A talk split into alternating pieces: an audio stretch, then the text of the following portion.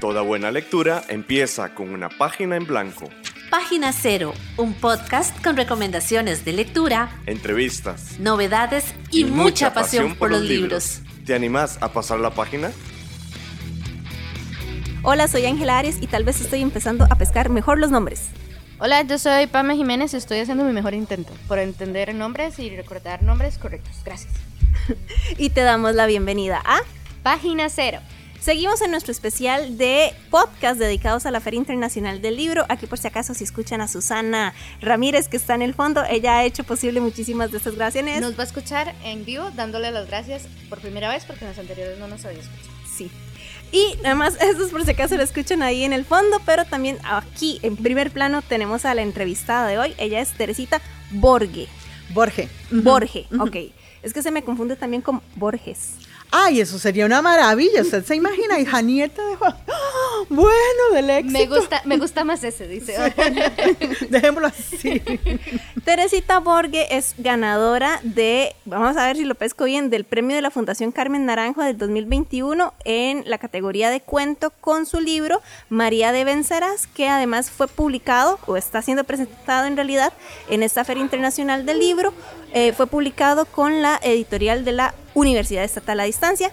Y les recordamos que como estamos en la feria, muy posiblemente ahí encuentren sonido de feria, pero es parte del feeling. En Tiquicia se siembran buenas letras y es hora de recoger la cosecha. Cosecha Tica, un espacio para conocer a autores y autoras costarricenses.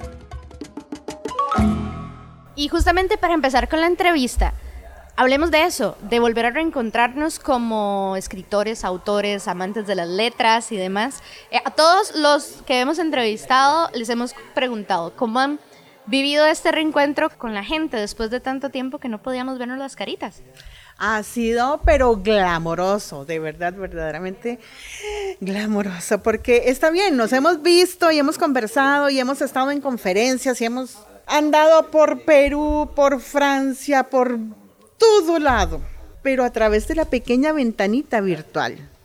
El Internet sí, está bien, aceptémoslo, es una maravilla, pero el, Internet no nos da el abrazo, la facultad y el espacio significativo, simbólico de, de abrazarnos, de apapacharnos, de decir, ¿qué? ¿Pero qué? Y es un reencuentro como si hubieran pasado no sé cuántos años y después de tanto tiempo y tantos dolores, incluso hasta fallecimientos, muertes y de todo por medio. Vernos así en directo, en vivo y a todo color es una cosa maravillosa. Y la cantidad de personas, ¿verdad? Porque hay niños, adultos, jóvenes, hay de todo un poco. Y ver, ¿verdad? Reunirnos, yo creo que estas son las pocas actividades que tenemos como lectores y lectoras de reencontrarnos y de descubrir otras cosas, ¿verdad? Otros autores, otras historias. Entonces, como que sí apapacha el corazón. Ay, qué lindo, papá corazón. sí, sí. Bueno, hablemos, vamos a ver, en página cero generalmente hacemos entrevistas y programas sobre libros que hemos leído y que nos han gustado. O sea, ese es nuestro ride, ¿verdad? Nuestro feeling. No hacemos reseñas de libros que ni hemos leído ni que nos gustaron. Queremos que esto se quede. Ni que no nos gustaron. Sí, que ni, que ni nos Sí, eso, eso, eso. Que no nos gustan, pues. Sí, sí, sí. O sea, que queremos que sean como reseñas honestas, ¿verdad? Sin embargo, para esta serie dedicada a la Feria Internacional del Libro, pues obviamente cuando se dan como novedades, pues nosotros no leemos a la velocidad del rayo y no tenemos necesariamente acceso inmediato a los libros. Y lo cierto es que no hemos tenido oportunidad de eh, leer María de Vencerás, ¿verdad? Entonces, eh, en esta ocasión lo que queremos hacer es acercarnos primero a las personas autoras. Entonces, para aquellas personas que no conocen a Teresita Borge y su trayectoria como cuentacuentos, uh, spoiler, eh, tal vez si la misma autora se presenta a aquellas personas que nos están escuchando ahorita. Claro, bueno, es que sería como, ay, enorme. Em, desde la época en que como actriz, que ya tenía cuatro años, imagínese usted, y desde los cuatro años empiezo a contar cuentos también, porque soy hija de los cuentos, soy hija de las palabras. Tuve cinco mamás, aunque ustedes no lo crean, una abuelita, seis magas narradoras, compartiéndome historias, relatos, juegos de palabras, adivinanzas, de todo lo habido y por haber. Me enamoro terriblemente.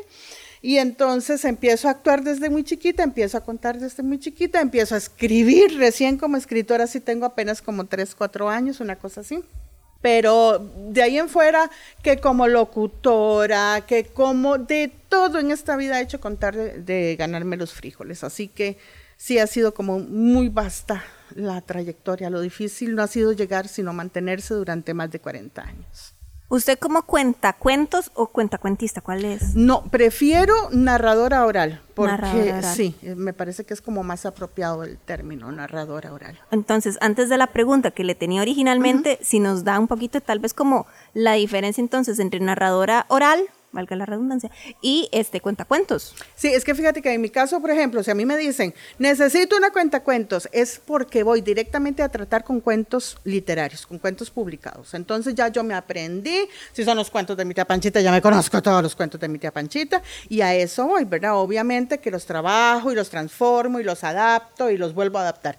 Pero si me dicen, necesito una narradora oral, ahí es entonces donde yo recojo mi acervo, no solamente lo que yo he vivido, sino que todo lo que las personas a mi alrededor en algún momento de la vida pudieron haber vivido y yo voy sobre eso hilando y tejiendo historias. Entonces hay como una, no es improvisación, porque la improvisación no existe ni aquí, ni allá, ni en la China, ni en la conchinchina, pero sí hay, sí hay como un hilo conductor que ya yo tengo como más que todo bien trabajado y sobre eso me y empiezo a crear prácticamente casi que en vivo.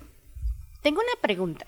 Y es que los últimos dos, tres años para todos y todas ha sido un rehacer el mundo, ¿verdad? Desde nuestras casas, con incertidumbre y demás. Y como personas intentamos hacer, tener espacios de contacto con la gente, ¿verdad? En- durante estos procesos.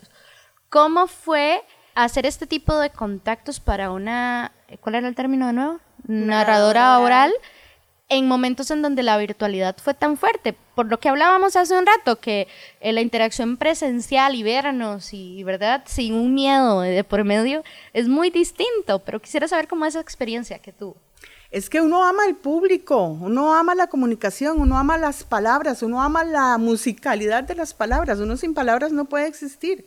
Entonces yo tenía que de alguna manera u otra, ten- te- había que paliar, había que diseñar, aunque sea a través de esa micro, mini pantallita virtual, tener e- ese espacio de tú con tú. Entonces sí nos dimos fuerte a la tarea, por ejemplo, en mi caso como narradora y como cuentacuentos, supe, yo vivo en el campo. ¿verdad? Entonces supe de muchas familias que perdieron sus trabajos hasta el día de hoy. Abrí un canal de cuentacuentos en YouTube, Teresita Cuentacuentos, y ahí subí más de 200 vídeos en donde cuento historias no solamente mm, para promoción de la literatura nacional, sino también de la literatura universal, y grabé como mil audios de WhatsApp, por ejemplo, el principito, y se lo mandaba a las docentes a través de WhatsApp para apoyar, sobre todo sabiendo que los papás al quedarse sin empleo no iban a poder comprar un libro. Entonces, que por lo menos los que tuvieran acceso a Internet, que no son todos en este país, ¿verdad? Eso es muy importante recalcar, de, pues les llegara un poquito de, del cuento a través del género este de, del WhatsApp, digamos, si se puede decir que es un, bueno, un canal, un, Un canal, canal, un canal.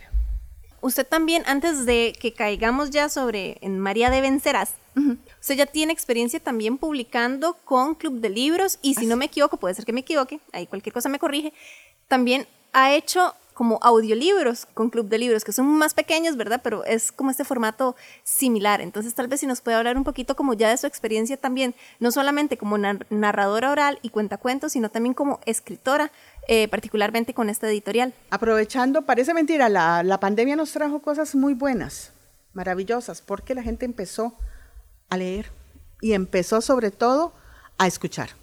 Porque hay una diferencia muy grande entre oír y escuchar. Por lo general oímos cualquier tontera, pero la gente ahora, de ahí a raíz me imagino yo que de tanto dolor, tanto sufrimiento, porque sí hemos sufrido, a mí se me murió mi hermano hace de COVID, hace ya va para dos años. Entonces sí encontré ahí como el nicho perfecto, hablé con Evelyn Ugalde de Club de Libros, ya yo tenía en SoundCloud algunas grabaciones y le dije, no, mira, aquí tenemos que tirarnos porque la gente está buscando y necesita oír, necesita escuchar, necesita en conjunto otra vez arrimarse por lo menos a través de las palabras, ellas son las únicas que nos van a dar compañía, además las palabras son mágicas y sanadoras, es la única oportunidad que tenemos de verdad. Y empecé y soy la, la soy la, soy yo grabo y edito y subo y bajo y comparto y todo, pero sí ha tenido bastante aceptación, sobre todo porque lo nacional como cuesta con lo nacional. Con lo internacional es facilísimo. Y bueno, está bien, pero con lo nuestro ay, hay que meterle todavía más candela al asunto para que la gente en Costa Rica tenga en cuenta y logre a través de estos pequeños audios como visibilizar un trabajo tan enorme como ha sido el de Club de Libros desde que inició. Y publicaciones así específicamente con Club de Libros, ya no tanto hablando de audiolibros, ¿verdad? Que de nuevo, usted se destaca mucho en lo, lo, que es el ámbito costarricense por su capacidad oral, pero tengo curiosidad sobre su quehacer ya literario de letra, de puño y letra, ¿verdad? Porque sea como sea, las primeras publicaciones son también lo que le va abriendo camino a usted hasta llegar a María Vencerás, María de Vencerás. Sí, empezamos hace yo no sé cuántos años ahí, si no me acuerdo, hace como 12 años con un, un librito que salió en coautoría con Evelyn Ugalde, se llamaba, eh, tenía que ver algo con el fútbol. Cuando Costa Rica llegue a ganar el mundial, algo así, es que no me acuerdo. Y mm, después de ahí, sí, algunos cuentitos aparecieron por ahí en La Risa Sana, que es una antología muy nueva. Antes, Mi Media Cebolla, Pandemonium, que fue también a raíz de la emergencia sanitaria y que salió de manera virtual. ¿Qué más? Tengo varios escritos también en, en periódicos, revistas, por ahí cositas perdidas, pero básicamente hasta llegar a pelos de culebra voraz y Pepito Calandrá que nos cuentan historias de miedo, que son cuentos de miedo con humor para niñas y niños valientes que no le temen a nada, absolutamente nada.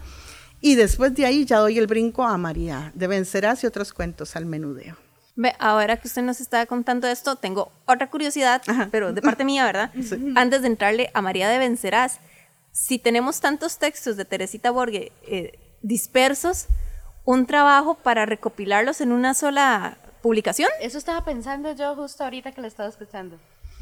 Ay, sería, sobre todo porque, mira, quienes los han leído, quienes me han leído, me dicen, ay, pero es que usted escribe de esto y escribe de... Claro, porque yo cuento de todo y de todo leo. Yo me paso la vida, yo no, nunca veo tele, no, no tengo la costumbre, ni siquiera tenemos tele en la casa.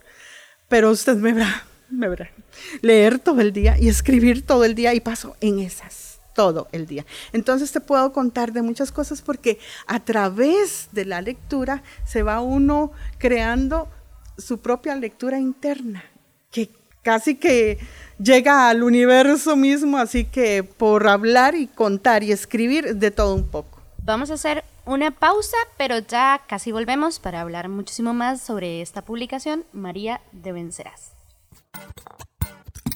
Página Cero es una producción gratuita para amantes de los libros. Pero para mantener el podcast necesitamos una ayudita. Por eso te agradecemos que escuches esta pausa publicitaria. Ya casi volvemos con más lecturas. No solo de libros vive el lector. Ni la lectora. Si te gusta Página Cero, por favor considera apoyarnos con tu patrocinio en Patreon. Así tendrás acceso temprano a episodios especiales del podcast y a contenido exclusivo para mecenas. Al mismo tiempo, nos ayudas a mantener este proyecto con vida. Encontrá más información en nuestro sitio web pg0.com o visitar directamente el sitio www.patreon.com barra inclinada pg0. Es hora de pasar la página cero. Seguimos aquí en página cero en esta serie dedicada a publicaciones de autores costarricenses en la Feria Internacional del Libro en Costa Rica, celebrada a finales de agosto e inicios de septiembre. Vamos a ver, desde el 26 de agosto hasta el 4 de septiembre del año 2022. Hoy estamos conversando con la autora costarricense, narradora oral, no cuenta cuántos, narradora oral, Teresita Borge. Eh, ella muy recientemente, en este año, no, en el año pasado, 2021, ganó el primer premio de la Fundación Carmen Naranjo en cuentos con la recopilación, diría yo, María de Vencerás, publicado con la EUNET, editorial de la Universidad Estatal a Distancia. Entonces, Teresita, cuéntenos sobre, porque de nuevo, son libros que no hemos todavía conocido, ¿qué nos vamos a encontrar en María de Vencerás? María de Vencerás es un proyecto que tiene, no sé si tiene más de 20 años de estarse cuajando aquí en mi mente. Y mm, empiezo, ¿cómo te digo? Es como una gran tela, de esas telas donde los hippies hace 40, 50 años, pues iban de repente con sus retazos uniendo, uniendo, uniendo, hasta que crearon todo un universo. Y sobre todo porque tengo nietas, van para arriba, ahorita están en la escuela, y veo que cómo nos falta a nosotras como mujeres cohesión, cómo nos falta la resiliencia, cómo nos falta la sororidad, cómo nos falta toda esa gama de hijos e hijas del amor, porque la solidaridad y todos los principios y todos son hijos nada más y nada menos que del amor mismo. Y lo escribí, no quería hacerlo, estaba como como que sí, como que no en eso. Sí, porque cuando eso estaba mi hermano a punto de fallecer y no tenía computadora, todo lo escribo en el celular. Y es una cosa terrorífica escribir un libro en un celular. Mm, me lo puedo imaginar. No, ustedes no tienen idea, pero dije, no, pues le pongo, salió este concurso, le pongo, mi hermano muere, le pongo al doble porque me tengo que salvar a mí misma, ya yo estaba como que ya me iba a volver loquita, porque yo necesito mucho a la gente, necesito estar y conversar y necesito de verdad oír y abrazar y tomarme un café y todo. Y no tomo café, ¿verdad? Yo me pido el agua dulce, eso es lo mejor de todo, pero bueno. Pero ahí dije, no, se va María, se va María y empecé y todas las madrugadas me dio COVID, me quedé oh. sin aire, me trasladaron en emergencia en una ambulancia desde la clínica de Mora hasta el San Juan de Dios, porque ya iba sin aire, pero logro salir y dije yo, no, pues con más razón. Y ahí está María de Venceras para fortalecer, sobre todo a través de la palabra, a través de los procesos de comunicación, a través de toda esa maravilla que es el castellano, que es el español, poner a las niñas, porque está dirigido a niñas de quinto, sexto grado, adolescentes, mujeres, en fin, para de verdad tratar como de que nos amemos, como de que de verdad nos entendamos, como que nos apoyemos y nos ayudemos mutuamente. ¿Tuvo algún tipo de, de repercusión el hecho de que usted sea una narradora oral? Digamos, y esa interacción incluso con, con, niñas y con mujeres cuando usted está haciendo su trabajo como narradora oral, ¿tiene alguna repercusión a la hora de escribir y en esta publicación en específico? ¿Hay alguna vinculación o algo que tal vez le hubiera pasado dentro de ese, ¿verdad? Dentro de esa práctica que le haya permeado a la hora de escribir y, publicar eh, esta... Claro, fíjate vos que, bueno, si vos te vas un poquito, nos echamos el cassette para atrás hace mm, para la ley del vago que fue emitida no sé hace muchos años en este país, no recuerdo ahorita la fecha, hablaban de que a las mujeres que eran bastante mal portadas en este país se les iba a meter a todas si eran 100 o 200, dentro de una ciudad amurallada. Iban a levantar una muralla, iban a construir casas, ahí se iban a albergar a esas 200 mujeres, porque eran mal portadas. ¿Y, y a qué consideraban mal portadas? Porque pensaban, eso suena demasiado ciencia ficción distópica. ¿verdad? Totalmente. Y totalmente. Váyanse a la historia y busquen la historia para que vean ustedes. ¡Qué miedo! de verdad, a mí hasta que se me crispan los pelos porque digo yo, eso pasó aquí en Costa Rica. Y resulta que como no pegó, porque dentro de esa muralla, detrás de esa muralla iba a haber un hospital, iba a haber una iglesia y las 200 casitas. Como esa idea no pegó, entonces saben ustedes qué hacían con las mujeres que eran mal portadas y que no querían ser sumisas.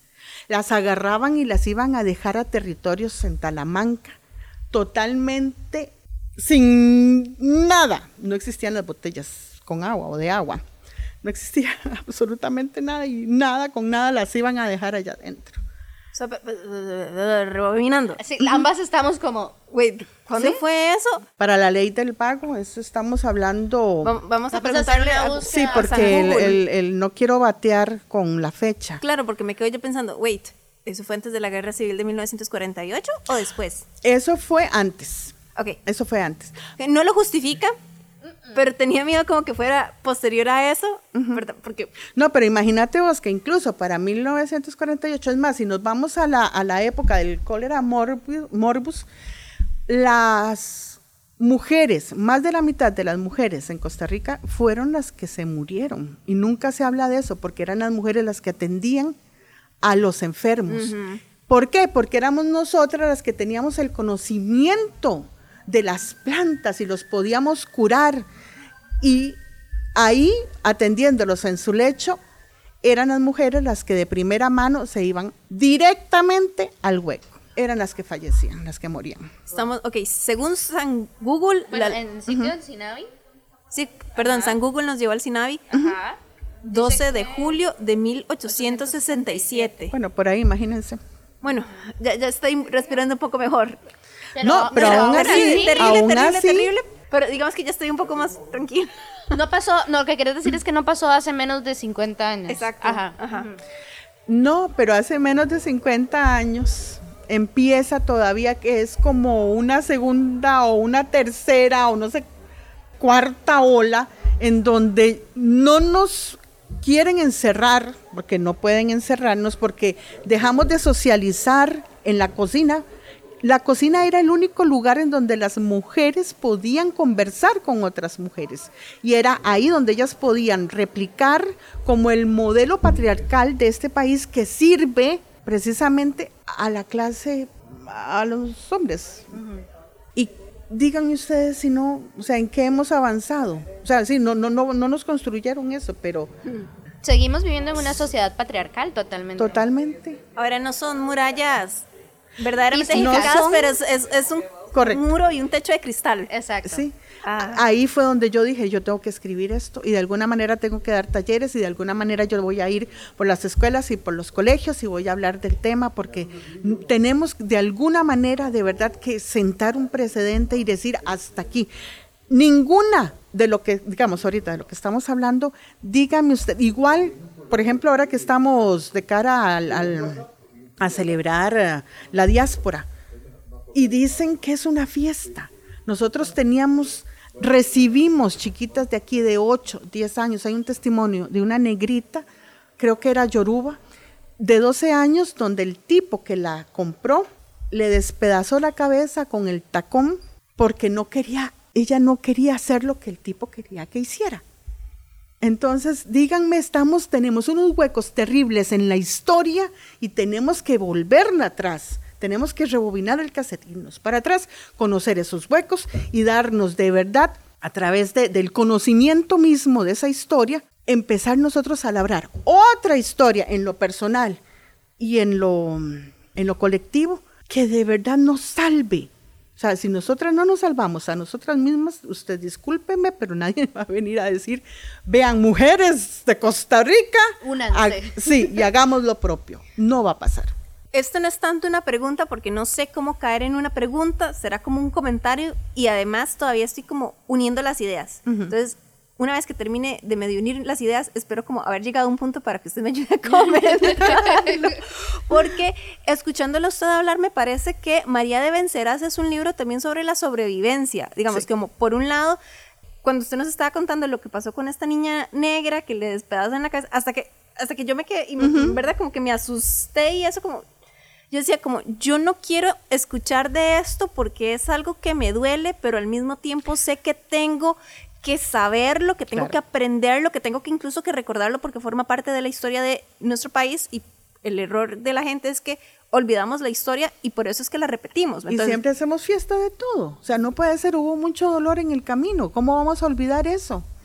Eso por un lado, pero también para mí es sobrevivencia en el sentido de que me parece que fue como la manera en que usted, Teresita Borges, superó, sobrevivió un periodo de tristeza muy fuerte con la muerte de su hermano. Entonces veo la sobrevivencia, Claro. eh, ese texto como, como una muestra de sobrevivencia, es lo que quiero decir. Ese es como el comentario. No sé si caí en algo concreto. Sí, es que yo estaba casi que destruida por todo un montón de procesos, por un, sobre todo porque uno a nivel de, de narración oral en este país, y no solamente de eso, sino a nivel de actuación, a nivel de todo, porque en todos los campos operan las cosas en donde se favorecen a unos pocos, no se favorecen a todos, y hay procesos de procesos en donde uno dice, apague y vámonos, no me voy a vender chayotes, pero me voy para México, me voy para algún lado, porque de verdad aquí cuesta demasiado hacer cultura, o sea, y se hace todos los días y tenés que reinventarte todos los días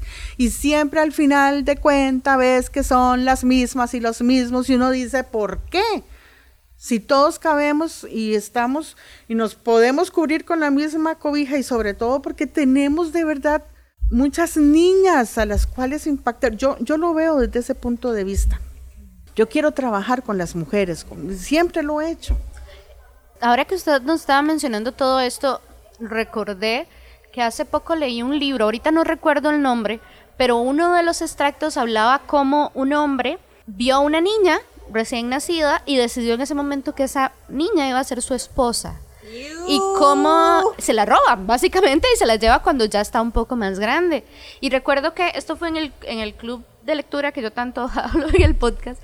Recuerdo que hablábamos entre nosotras que estábamos en el club, porque somos mayoritariamente mujeres, lo veíamos desastroso y horrible y, espantoso, pero nos dijeron, alguien nos dijo, eh, de hecho fue Juan el que lidera el club, nos dijo, pero eso sigue pasando aquí en Costa Rica, en este momento, en muchas zonas rurales. Sigue sucediendo. Entonces, lo importante que es que existan literatura que nos recuerde esas realidades que son muy duras, pero no nos podemos hacer con oídos sordos y ciegos ante esa realidad. La lucha no ha finalizado. No, no, no, no. Y sobre todo la lucha que para mí es más que esencial, irnos al pasado.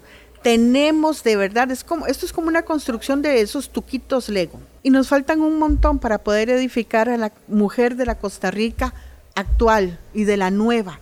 Nos falta mucha información y la información nos da empatía, la información nos da sororidad, la información es la que de verdad nos va a hacer cambiar y necesitamos de verdad que las niñas en el, la escuela, en el colegio sepan de todo esto. Para mí es fundamental. Claro, últimamente yo se ha notado en librerías y demás que existe una tendencia de producir productos literarios enfocados a niñas. ¿Verdad? Se me viene a la cabeza, qué sé yo, cuentos de Buenas noches para niñas rebeldes, ¿verdad? Que ya tiene varios volúmenes, o Las mujeres en la ciencia, etcétera. Pero muchas de esas producciones son de historias que no, no son ticas, no son, en verdad, no tienen una realidad costarricense tal vez es cuando leamos esta producción que usted hizo, nos vamos a encontrar esa realidad. Puede ser que ahí también esté premiado un poquito saber de nuestra historia, porque es muy complejo a veces darle a una niña un libro sobre mujeres que han vivido otras realidades más difíciles ¿verdad? Puede ser que las nuestras o con un contexto mejor, digámoslo así. Es que no aplican restricciones en este caso, no aplican restricciones. En cambio, digamos, con María de Venceras no es que te vas a topar con una seguidilla de mm, sucesos y de personajes que existieron porque hay mucho de ficción. La imaginación mía es desbordante ahí. Si en algún momento leen María de Venceras van a ver que de repente van a decir, pero esta muchacha que se fuma, esta mujer que fuma, ¿verdad? ese es el secreto y no lo voy a revelar, pero... pero así no tome nota. pero sí, traté como de dejar engolosinar a través de esos escritos para que las chiquitas, las mujeres que lo lean, quieran saber más y echarse para atrás, por lo menos tirar el gancho para ver si de verdad tenemos esa conexión con nuestras ancestras, que es todo un derecho y tenemos la obligación de de verdad conectar con ellas. Vamos a hacer una pausa y ya regresamos aquí en Página Cero. Estamos en la red. Búscanos en Facebook, Twitter, Instagram y YouTube. En estas redes sociales nos encontrás como PG0. Escuchás Página Cero, una producción sociocultural y educativa sin ánimos de lucro. Todo el material empleado, como música, libros, extractos de audios y demás, se utiliza con propósitos de comentario, crítica, educación e investigación. Muchísimas gracias por seguir con nosotras aquí en Página Cero. Estamos conversando con la narradora oral y escritora Teresita Borge, eh, quien muy recientemente, bueno, yo sigo diciendo muy recientemente porque siento como que el tiempo juega un papel muy diferente en época de pandemia y post, medio post pandémica. Totalmente. ¿Verdad? Pero Este es del año 2021, ganadora del certamen de la Fundación Carmen Naranjo en Cuento con María de Vencerás. Esta es como una idea que me surgió escuchándola hace rato conversando, pero luego nos fuimos por el lado feminista, que Pamela y yo somos unas socers por eso, la verdad es que siempre, siempre de alguna manera logramos meter el, tema del feminismo, siempre, siempre, siempre, siempre nos pasa, es, es curioso. Pero ahora quiero como enfocarme en la parte del cuento, porque usted nos contaba como que era un proceso que le venía como de varios años, ¿verdad? que a mí me llama mucho la atención como el cuento, pese a que es un género en teoría corto, en teoría breve, sucinto, que va al grano, ¿verdad? Sobre la acción y no necesariamente sobre el personaje por dentro, sino lo que le pasa. Me llama mucho la atención que el proceso de escritura de una recopilación de cuentos es verdaderamente largo. Bastante largo. Yo te estoy hablando que los tenía. Es que yo a María de Venceral la tengo en la cabeza hace más de 20 años, por ahí. Pero yo no me no quería dedicarme a escribirla porque digo yo no, a María de Vencerás, yo la meto por aquí, la meto por allá, le invento y le sigo inventando, pero oralmente. Y la he contado mil veces de mil maneras diferentes. Pero yo dije, no, ya es tiempo de que le encuentre la comba al palo y me siente a escribir porque si no va a pasar desapercibida porque las palabras, a pesar de que son como son, el viento se las lleva. No, tiene que haber una huella, una impronta literaria y escribir. Claro, digamos, tradicionalmente la oralidad ha jugado un papel muy importante en toda la historia de la humanidad, pero lo que nos sobrevive hoy en día de los mitos es lo que se logró escribir. De hecho, hay un libro buenísimo que se llama El infinito en un junco y habla cómo fue la invención de la, de la literatura y de lo escrito justamente de eso, porque antes todo era verbal y cómo se perdían historias porque todo se pasaba de boca en boca, ¿verdad? Que es muy interesante porque, y creo que tal vez usted lo puede vivir todavía más vívidamente por ser narradora oral, ¿verdad?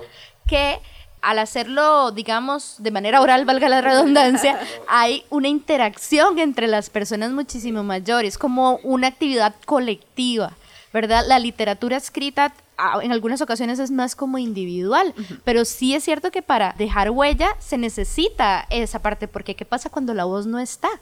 Claro, no, y sobre todo porque vieran que yo soy una, bueno, ya como lo ven, soy una enamoradísima de la historia y la primera mujer que caminó, bueno, en eso los estudiosos están que sí, que no, que más años, que menos años.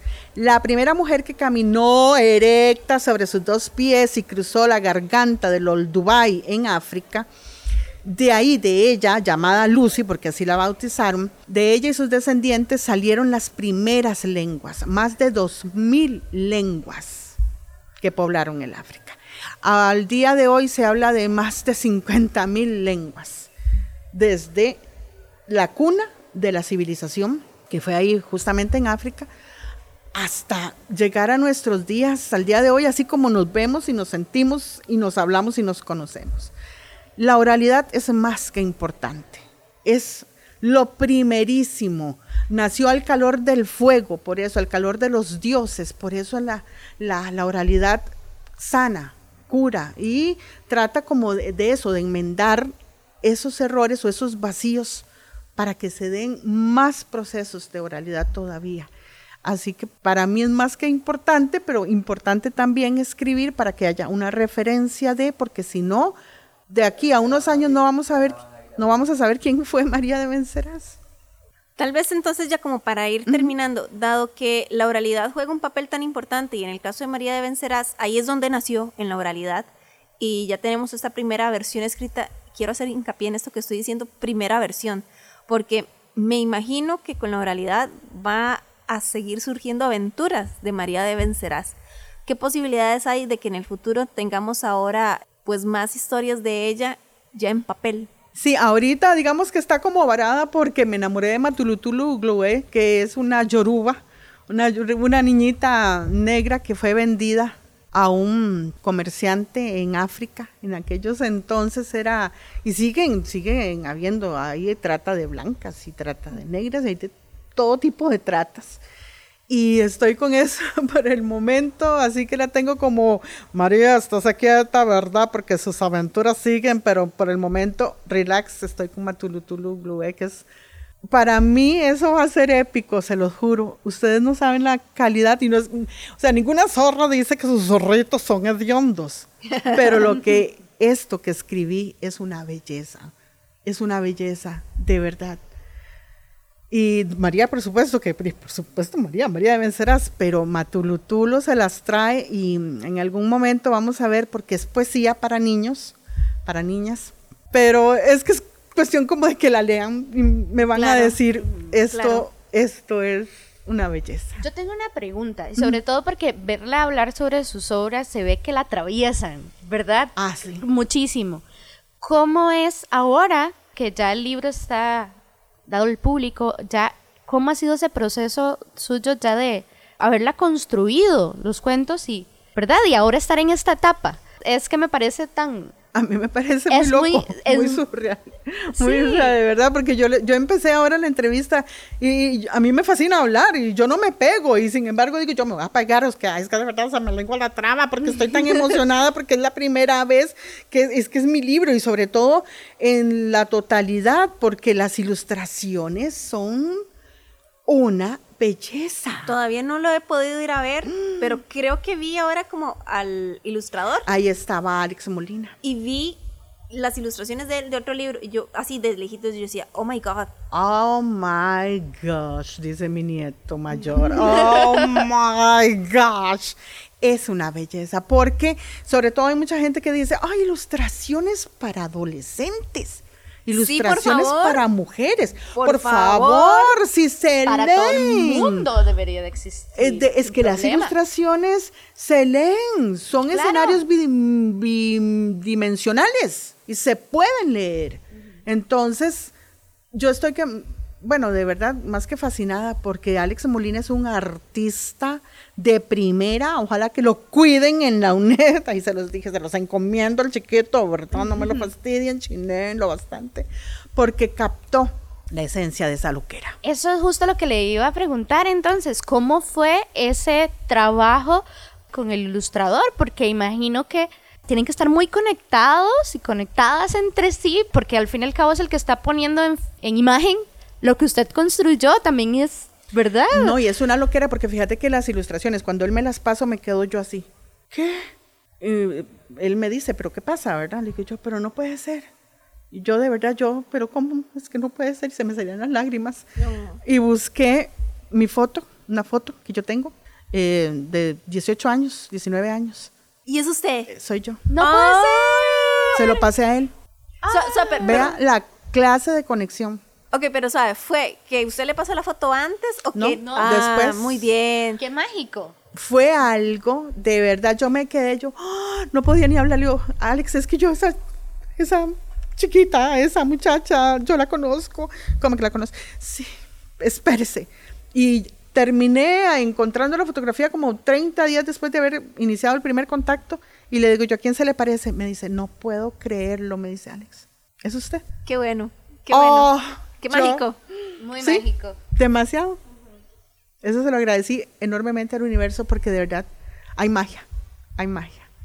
Lo cual me hace preguntar ahora lo siguiente. ¿Qué tanto hay de usted en los cuentos?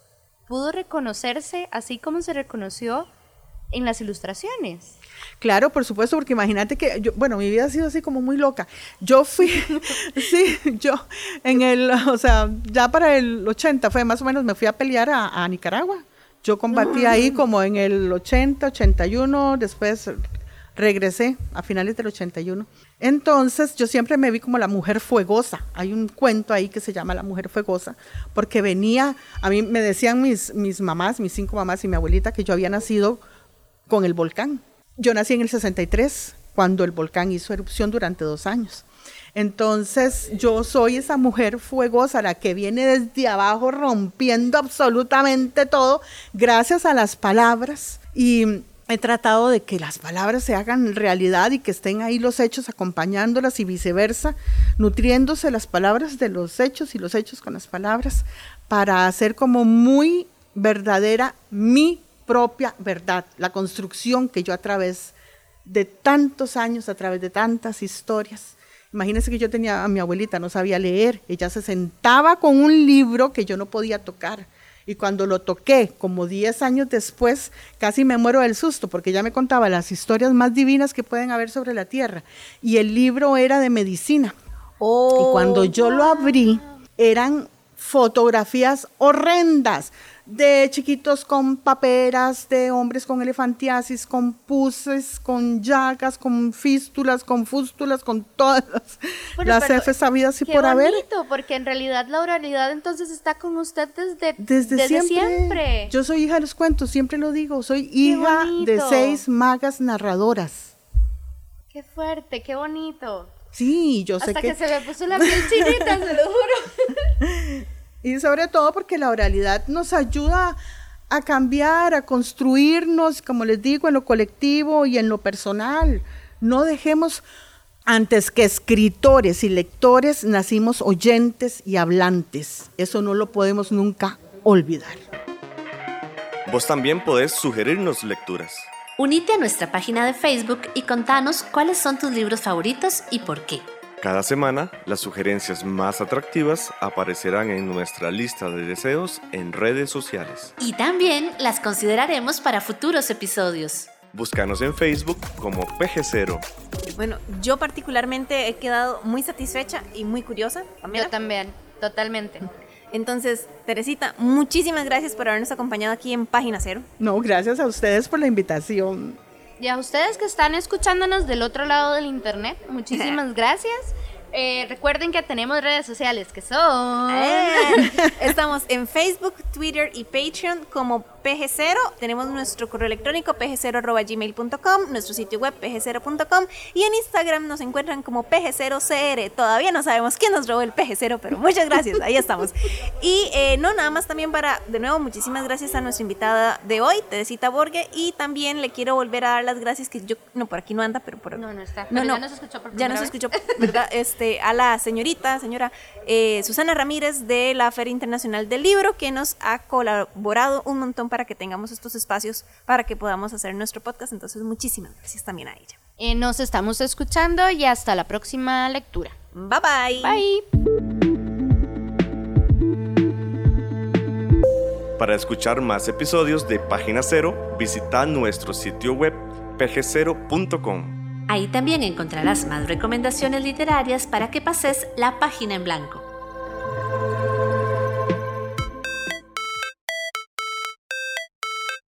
En esta producción participaron Sadie Salas y Manuel Zumbado. En locución. Página Cero es una producción de Pamela Jiménez y Ángela Arias. Página Cero es una producción sociocultural y educativa sin ánimos de lucro. Para más recomendaciones literarias, visita nuestro sitio web pg0.com. Para cualquier consulta o sugerencia, escribinos al correo electrónico pg0.gmail.com. Y si te gusta este podcast, por favor considera apoyarnos con tu mecenazgo en www.patreon.com barra inclinada pg0 y recibí adelantos y contenido exclusivo. Ahora sí, pasa la página en blanco e inicia la lectura. ¡Felices, letras!